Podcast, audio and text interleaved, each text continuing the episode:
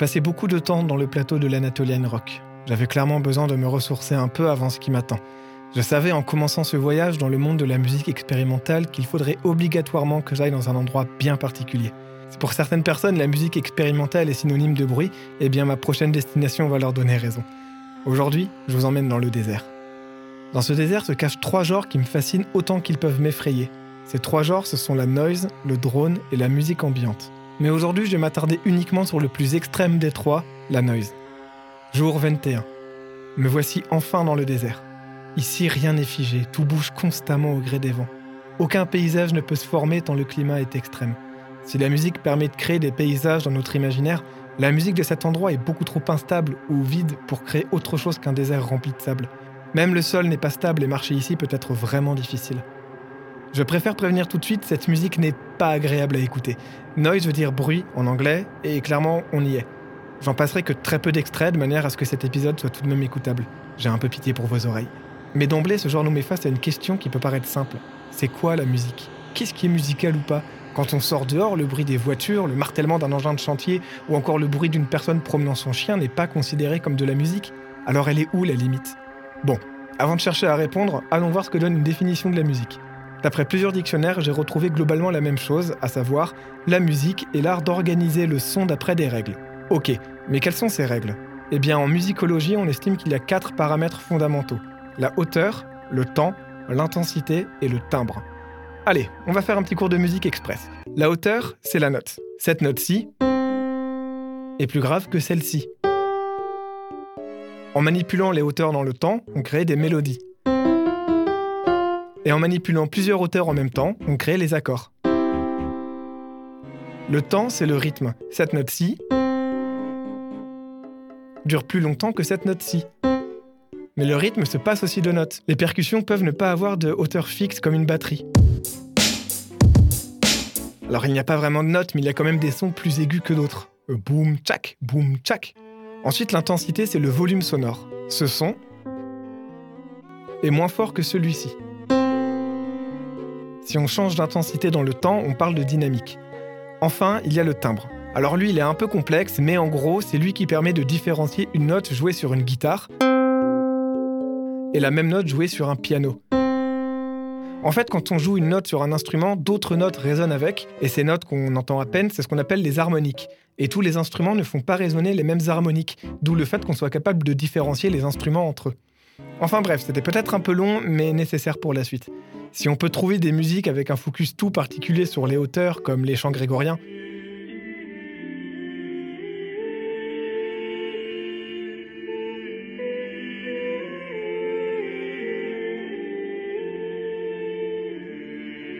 ou des musiques focus sur le rythme, comme la musique d'une batucada brésilienne.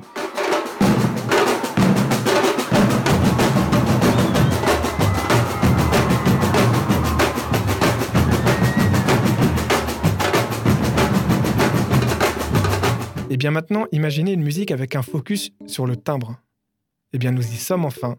Bienvenue dans le monde de la musique noise.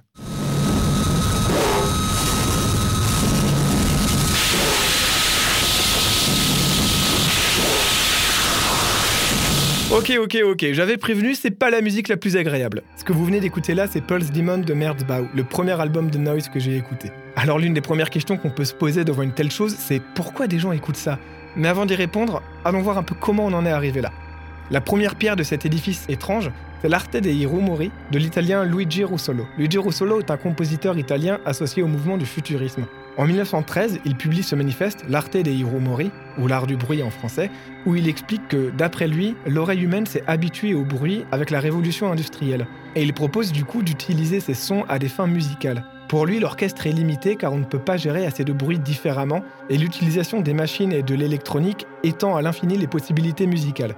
Bon, même s'il a dit beaucoup de choses avec lesquelles je suis pas d'accord dans ce manifeste, je peux pas nier que sur ce coup, je trouve qu'il a vu juste. Il a ainsi créé un orchestre de machines appelé l'Intona Rumori. Ses travaux ont influencé des artistes comme Stockhausen, Schaeffer, John Cage et est considéré par beaucoup comme une des œuvres fondamentales de la musique de la première moitié du XXe siècle. Et voici par exemple à quoi ça pouvait sonner avec une réplique moderne de l'instrument.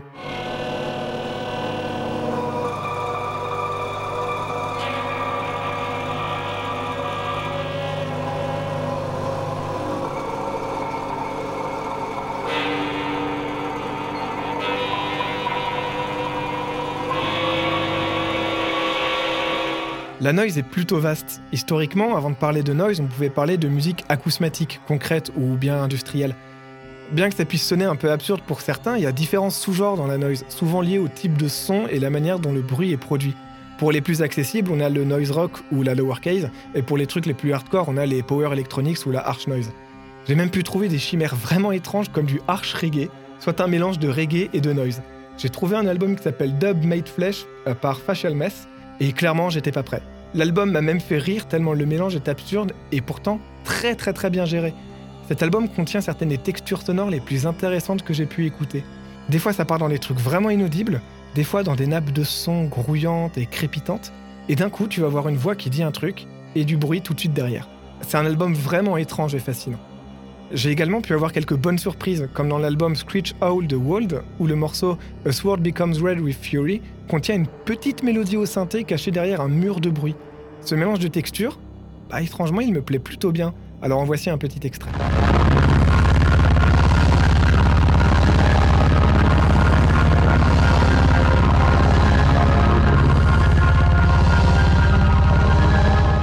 Dans le genre album qui m'a marqué, il y a aussi You Won't Get What You Want du groupe Daughters, un album de noise rock qui est pas là pour faire de cadeaux. Clairement, c'est un album qui ne veut pas votre bien.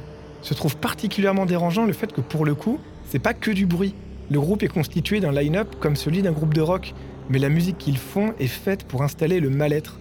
La musique est anxiogène et les paroles sont vraiment là pour enfoncer encore plus. La musique martèle l'auditeur, souvent à base de dissonances répétées longtemps, comme sur l'écrasant morceau de fin Guest House. Mais il y a aussi des moments de flottement étrangement beaux, comme sur le morceau Satan in the Wait, qui dénonce la montée de l'extrémisme dans le monde et qui a, pour une fois, des mélodies qui ne sont pas dissonantes. Et rien que pour ça, en voici un extrait.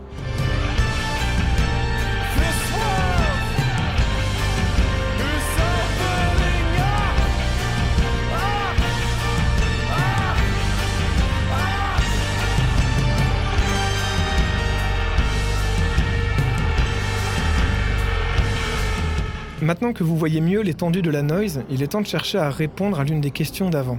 Est-ce encore de la musique? Eh bien, je pense que la noise remplit la définition que j'ai donnée plus tôt, à savoir une organisation de sons d'après des règles. Et les quatre paramètres que je donnais plus tôt sont finalement présents. La hauteur Il y a des sons plus graves et plus aigus que d'autres. Le temps Il n'y a pas forcément de pattern rythmique identifiable, mais tous les sons ne restent pas juste là, figés sans que rien n'évolue. Il y a donc une organisation dans le temps. Le volume, pareil, tout n'est pas au même niveau et il y a des passages plus faibles que d'autres, donc il y a une dynamique. Alors ok, pas partout. Dans un des sous-genres que j'ai évoqué juste avant, il y a la harsh noise qui a pour but de fournir un bloc monolithique de bruit blanc et crade dans les oreilles. Mais ce n'est à mes yeux pas suffisant pour discréditer la noise en entier. Et enfin, le timbre? Bah, il y a que ça. Des timbres et des textures partout, des changements de timbre tout le temps.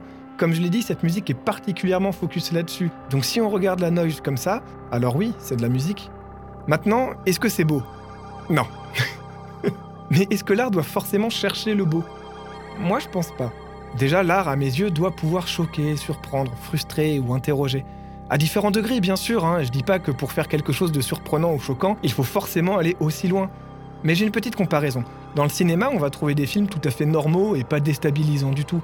Mais on va aussi trouver des films qui font peur, qui questionnent, qui mettent mal à l'aise. Et on va aussi retrouver des films totalement choquants et vraiment trop extrêmes pour l'immense majorité des gens. Maintenant, quel film vous voulez voir dépend de vos goûts, du moment, du contexte. Et bon, puisqu'on parle de trucs vraiment trop extrêmes, là c'est le moment où je m'arrête dans mon exploration et je brise le quatrième mur. Je sors juste un temps du personnage du voyageur pour vous avertir. Si la musique noise n'est déjà pas des plus agréables à écouter, elle peut aussi traiter de sujets vraiment sombres, durs et même choquants. Doctors rentrait presque dans cette catégorie, mais j'aime vraiment trop You Won't Get What You Want. Et surtout, ben, parler de mal-être et de dépression, ça se fait dans beaucoup d'autres genres, même très mainstream. Donc j'estimais que ça allait encore. Ici, on va aller encore plus loin. Je pourrais m'arrêter ici, mais c'est un pan trop important et essentiel de cette musique que je ne me voyais pas passer à côté. Rassurez-vous, je vais faire tout mon possible pour aller sur ce terrain sans choquer et vraiment rendre ça ludique et éducatif. Mais je préviens, là on s'attaque à ce dont j'ai moi-même eu beaucoup de mal. Bon, vous l'avez compris, je suis friand d'expérimentation et de repousser mes limites dans mes écoutes d'albums. Mais il y en a certains que je me refuse d'écouter. Et dans le genre d'album qui me terrifie, il y a Everywhere at the End of Time de The Caretaker. Dans cet album, il n'y a pas vraiment de sons inaudibles, de choses glauques ou malsaines, mais juste une réalité brutale qui est pas des plus faciles à gérer. Everywhere at the End of Time est un album concept autour des maladies neurodégénératives et en particulier Alzheimer. Il retrace les six étapes de la maladie dans des phases mettant dans la tête d'une personne atteinte. La première étape est un collage sonore de vinyle des années 30-40. La maladie n'est pas encore en train de faire des dégâts et la musique évoque plutôt des souvenirs doux et chaleureux, mais ça présage déjà que la personne vit plus dans ses souvenirs que dans le présent.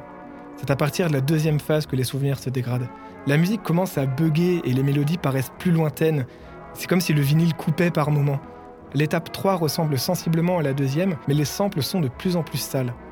Et les étapes 4 et 5 se dégradent davantage et on n'est presque plus que dans du bruit. On a quelques rapides moments de souvenir où des mélodies apparaissent, mais elles se font aussitôt rattraper par le vide. Ce sont les premières étapes de post-conscience. Puis on finit avec la sixième phase.